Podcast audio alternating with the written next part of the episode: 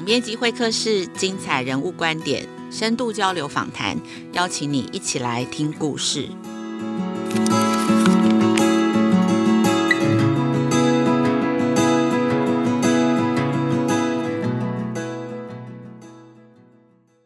Hello，大家好，大家暑假过得好吗？我是代班主持人静孙，总编辑休假，今天由总主笔来代班。今天邀请到的来宾是一位我非常敬仰的贵宾。每一次采访他，听他分析问题，我都觉得视野被打开了，都有一种破框的感觉。因为他会从世界的观点，从企业的角度来看台湾，让我们在思考教育、教养的议题的时候变得更开阔，而且每次也都有新的发现。这位来宾就是前 Google 台湾董事总经理简立峰先生。简先生是 Google 台湾的第一位员工，十五年间，他带领 Google 台湾成长成为有三千位员工，在亚太地区成为最重要的研发基地。二零二零年，他退休之后也没有闲着，他帮助台湾数位新创成功上市，除了担任两家新创公司的董事，同时也担任军医平台教育基金会的董事。这次的访谈是为了《亲子天下》九月号的封面故事，我们想探讨台湾少子化对教育的冲击。我们专门请教简先生，台湾未来的人才应该具备哪些能力？我们该如何的培养？父母和老师又该做哪些必要的调整跟改变呢？我们现在就直接进入主题。就是现在台湾面临这个少子女化的这个现象，其实是不可逆的。那就是说，几乎就是一半而已。呃，每年出生，去年已经只有到少于十十六万人了。对。那在这样子的前提之下，台湾未来的人才，就是这这群孩子长大之后，他应该要具备哪些关键的能力，才会对未来的台湾是有帮助的？你的想象。其实这个要从几个角度来看哈，对这些孩子。对自己的帮助跟对台湾帮助，它可能会呈现完全不一样的方式，因为呃，现在的台湾就已经开始是两极化的发展，因为现在已经出现远距工作，另外很多的工作机会在台湾就可以做全世界的事情，所以对人才跟地域已经没有什么关联性了哈。我们如果讲说精英家庭或精英小孩的话，呃，那越来越多台湾的孩子在台湾受教育。比如说，即使在呃现在的台湾，他都可以在台湾呃拿到国外很好的工作，在台湾做远距工作，这是 COVID-19 之后这两年的很明显的现象。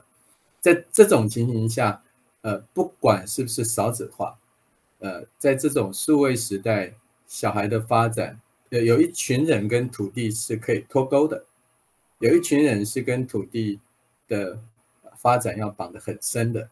那我们其实要讲的就是这两类人的发展啊，它有差距很大。一种是属于全球的人才，属于全球的人才，呃，他要学会的技术，很明显的就是，呃，把在台湾的这个弱势变成优势。所谓台湾的弱势变成优势，就是他对于台湾以外的世界了解的比较少，但今天的知识跟工具让他在台湾可以做全世界的事情，那他就是要探索。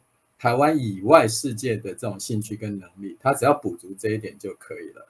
那我们一般来讲还是那个基本的概念，就是语言的能力跟数位的能力。我常讲这两个基本能力，就是语言跟数位。不管学校教你数学、物理、化学，那但是你要移动力的话，你就是语言能力跟数位能力。那数位能力不是一定要写程式，而是你要透过数位工具来表达自己。或者透过数位工具来学习啊，这这个就是一个长长久久的概念。这有点像我们小小时候在学，呃，会认为数学是一个基本工具一样。但对很多人可能算数是，数学不是啊。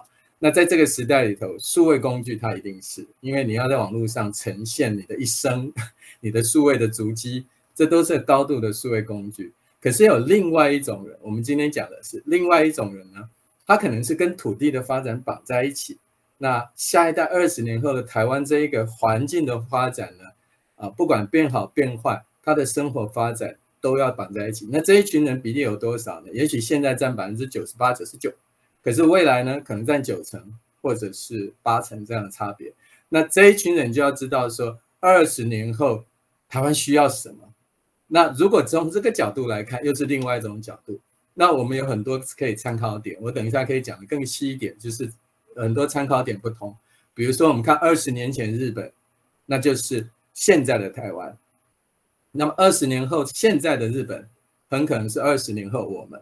那你可以看到高龄化之后，它需要的这个呃社会环境也都不一样。呃，它可能需要越来越多是呃技师类的人才，知识型的人才反而不是那么需要。啊，知识型的人才可以从全世界取得，啊，你要发展什么物理化学这种知识，全世界的知识都可能可以帮助台湾。可是技术型的，比如说你你这个水电坏了没人修，你不能叫人家飞过来，那这种属于跟生活在一起技师型的人才呢，他就会变成是越来越重要，越来越重要。那我们相信职业没有高低，但它的价值会凸显出来。那这个就跟土地绑在一起的。那这一群人才的。不管刚刚讲的是属于跟土地在一起的人才，或属于全球式的人才呢，从人才的观点来讲都非常的好，他机会会很好。为什么？少子化嘛，他机会很好。可是从社会的观点来讲，要思考的是它够不够，够不够养活我们这个国家？那这个是另外一个大问题。所以我先提到这里。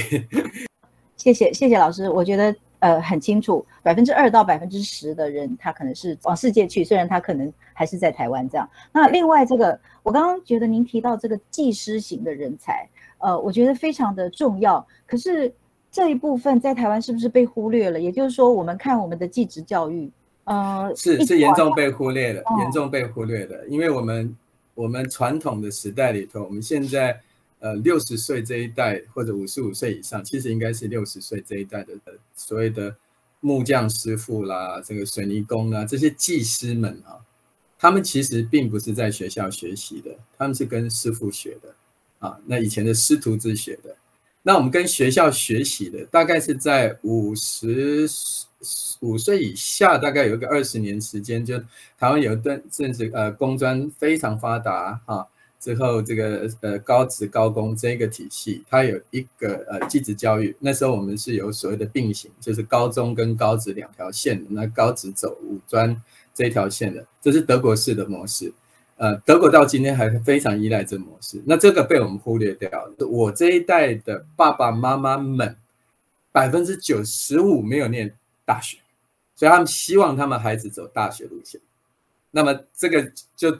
变成是那个技职体系，不管政府做什么努力，老实说，它都会被瓦解掉。因为爸爸妈妈不希望孩子走技职体系这条路，但是，呃，所有的机会都是这样嘛，人往哪里去，那另外一边少了，那边的机会就会出来。那现在很明显，技职体系就是一个一个很大很大的缺口，这个缺口只会越来越大。呃，我在宜兰的很多这个地方的公共工程建设里头，我看都看到那个师傅都是开 BMW 去做。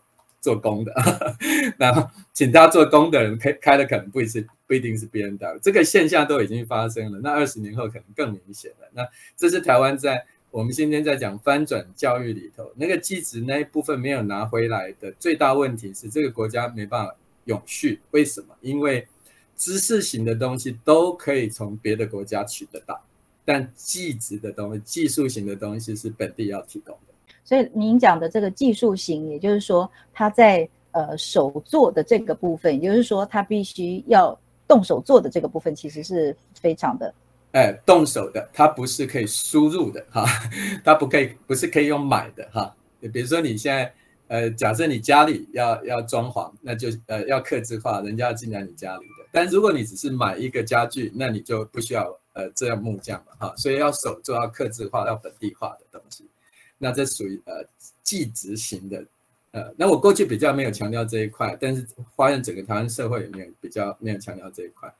那我们曾经讲过，台湾有个叫百万中小企业，这是全世界我们在说呃这个全世界竞争力排名里头，为什么台湾每一次竞争力排名都会排到蛮前面的？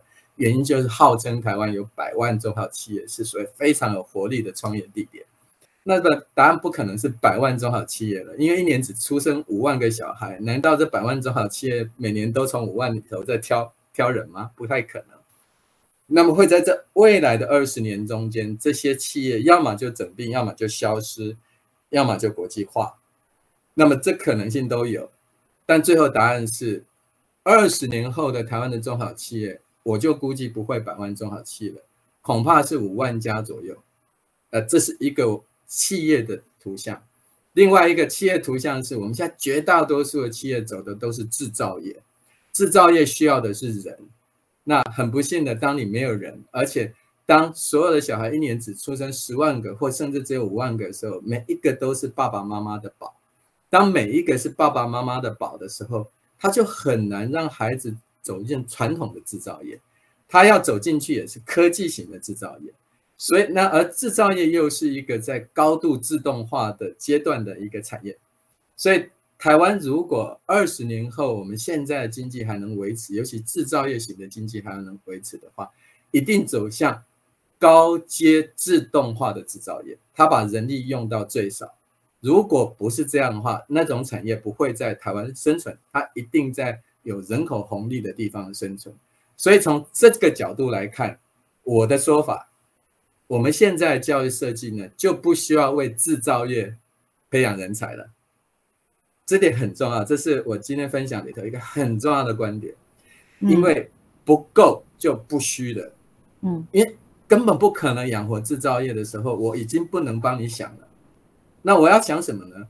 如果我一年只有五万个、十万小孩呢？我要学北欧知识型产业，每一个都是宝。只有这种时候呢，才能养活 两千万体制的国家，嗯。所以这是在台湾为什么一零八课纲的翻转，某种程度也是在希望我们的孩子每一个都是多元人才，都是创意人才。为什么知识型产业？很显然，多元创意这些事情不是制造业要的，制造业要的是有技术的，呃，乖乖的，在一件事情做得很很好的，很有纪律的，不犯错的。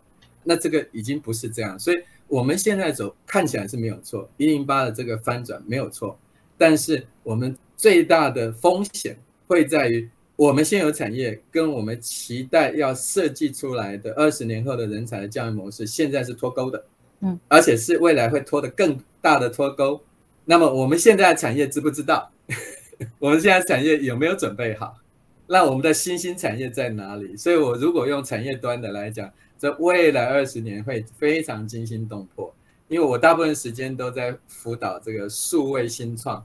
有些时候我也很很纠结，因为我不知道这个数位新创对台湾是对还是错。因为台湾看起来好像做制造业是比较成功，如果制造业能够持续成功，随便一家公司都几千亿。可是你看我们数位新创，最好一家才能够做三十亿台币而已。那我们来得及在制造业消失之前，在台湾活不下之前，我们的新创产业起来能够取代吗？我现在还没答案。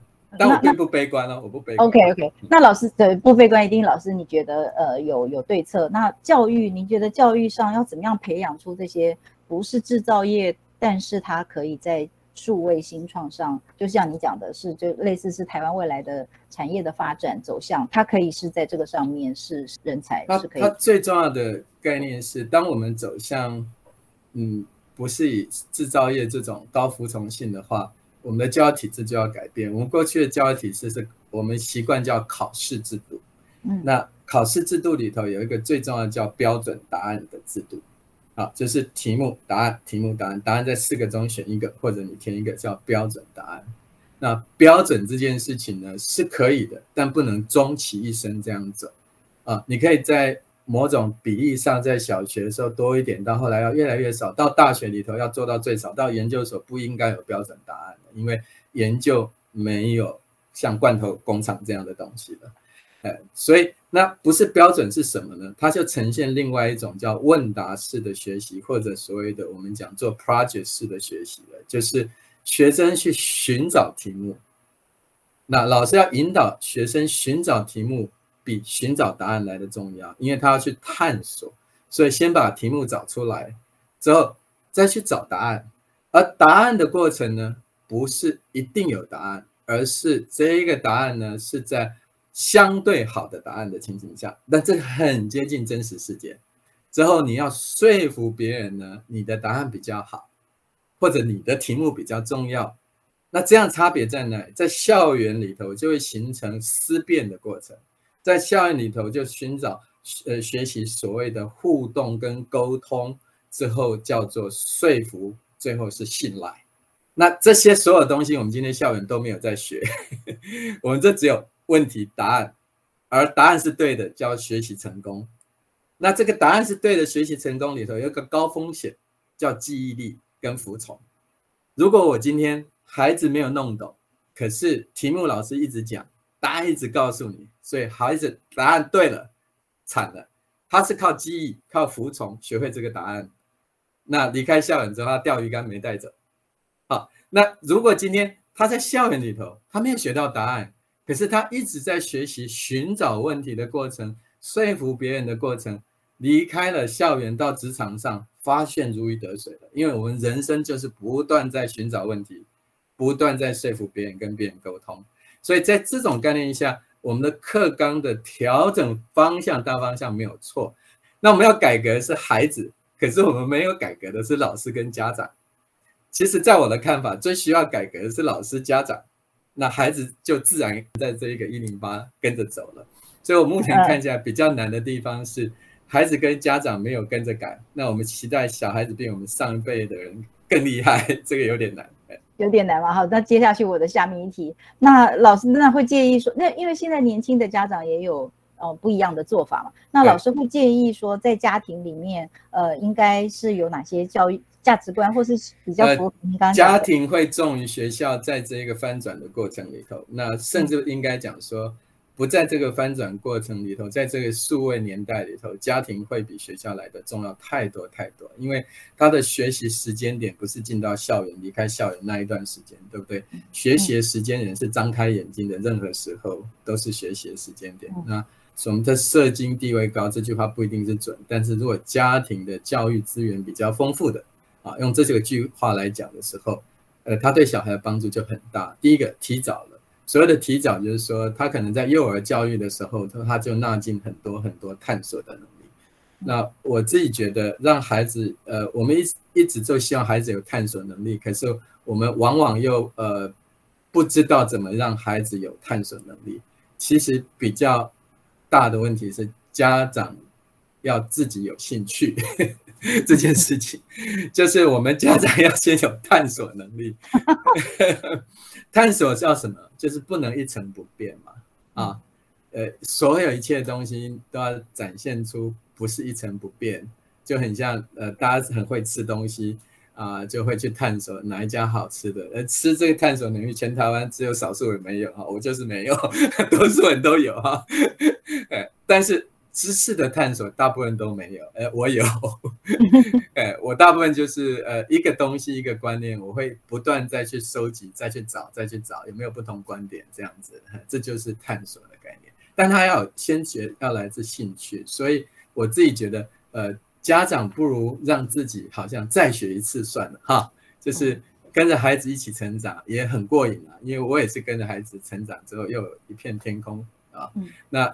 家长跟孩子一起成长，但是呢，这一次的家长成长里头要去学习方法，他就很像他在职场里头表现好或不好的时候，职场都有很多训练告诉你哦，怎样培培养领导能力啦，怎样培养沟通能力，这是一种方法。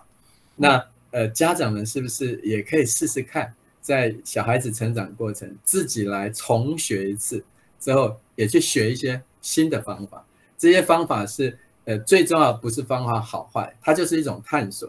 呃，让小孩子跟着你看，发现说以后妈妈、爸爸在看事情呢，每一件事情有三种看法。嗯，那有一天有能力，呃，我的朋友们大部分认为跟我沟通的最大好处是，他原来来找我的题目是，我有一个题目有两个答案 A 跟 B，我要选哪一个？那我通常会告诉你说，这世界上最后不是只有 A 跟 B，有 A、B、C、D。答案是你选哪一个，选中几率只有呃五分之一，所以不如相信自己，不要想太多了。哎，这是一种概念，这个概念就是说让可能性变多了啊。那个探索是所有家长需要的最基本带小孩的探索能力。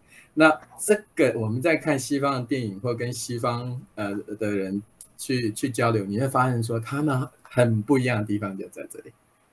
哎。他们会带着小孩手把手去探索新的东西，哈，但是这个就是呃家庭资源比较丰富的人，嗯，是是，谢谢老师。那其实最后一个问题了，就是那您刚刚说老师也很需要改变，家长需要呃呃放手，就是跟孩子一起去探索，就是放开自己去去找不同的可能性。那对老师有什么建议呢？呃，我觉得老师的时间随着现在我在接触呃这个校园的老师里头，其实呃他们也都很努力，在接受新的工具、新的方法，所以我我并不觉得老师没有在探索。老师的困难在于，呃呃，这谈教育大概大家都很会谈，大家的甘苦谈大家都知道。那如果今天一个老师带着孩子，孩子没有回馈，那老师就很累。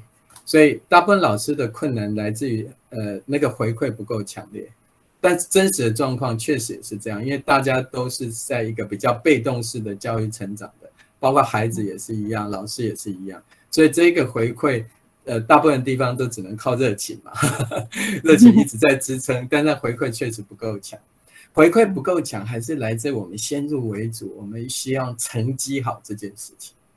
那我常常说台湾好可怜，因为全台湾每一次考试只有一个人成绩好，其他人都不好。因为我们的命题是同一个命题，有相同的标准答案，所以考试就只有第一名跟最后一名了。可是如果我把它翻转教育，变成是每一个人出的题目都不同，那么这个班上三十个小孩是不是也可以有三十个第一呢？是可以的，因为第一这件事情它不是唯一的，但是我们的社会让第一跟唯一摆在一起的，那大家都挫折了。所以我们要先翻转这个概念，翻转这个概念里头，就在一个组织里头，我要带三十个人成功，我不能设计一个概念说，呃，只有一个第一，那另外二十九个人都挫折了，他努力了半天才第二，他还是失败了，对不对？呃，这个概念如果有机会翻转下来，让校园里头，呃，多元的呃目标，多元的学习方式，那那这就叫适性教学嘛，对不对？嗯，当我们那个适性教学呢，只看到孩子的角度说，哦，我对你做适性，有一点是个人化式的教育，可是没有看到对老师的回馈的那那一部分。如果最后回馈又是回到一个分数，就是第一、第二之后呢，他还是没有改变这件事情。所以我们老师蛮需要鼓励的，说老实话，因为老师的鼓励的部分的机制真的不明显。在一个企业组织里头，如果我今天。呃，我有客户，我有员工，那员工是要卖东西给客户的，他是要一个回馈机制的啊。客户满意的时候，老师也应该要回馈的。我们现在的机制里头，老师的回馈机制太少，也就是鼓励好老师的实际的做法太少。嗯，嘿。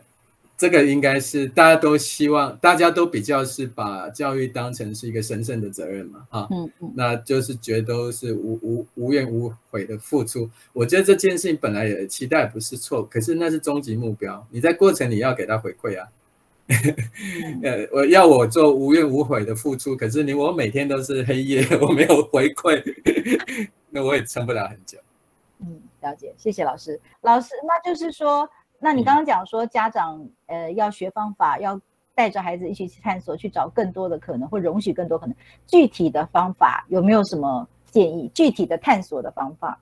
我觉得呃，在家长这件事情上，一样是所谓的呃呃，跟孩子其实要能力也是一样，语言能力、数位能力。其实因为家长还有机会，因为我们要考虑的这些孩子的家长，其实都是台湾社会的中间，他还不是高龄化。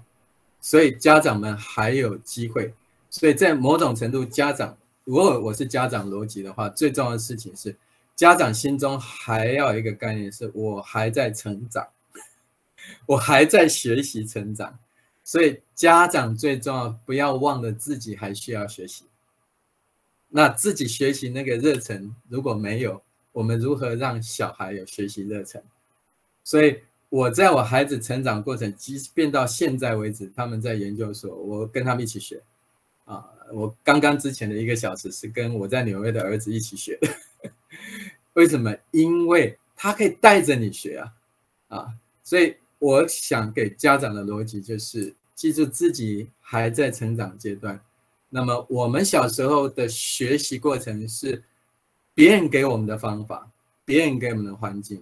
我们经过二三十年的生活努力、职场的训练跟教育，我们应该懂得去买更好的服务，买更好的东西。吃饭我们都懂了，那学习跟教育，我们应该用点心去取得更合适的方法，帮自己也是帮小孩。你只要这个过程帮自己，那你才有能力去帮你的小孩。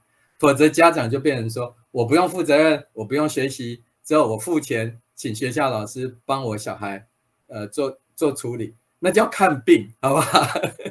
那是看病，那不是学习。学习家长一定有参与啊，两个不一样。大概讲到这里，谢谢老师。不是不是带小孩给老师看病，而是跟着孩子一起学。谢谢简先生带来精彩的分析，提醒我们在少子化的浪潮之下，每一个孩子都很珍贵。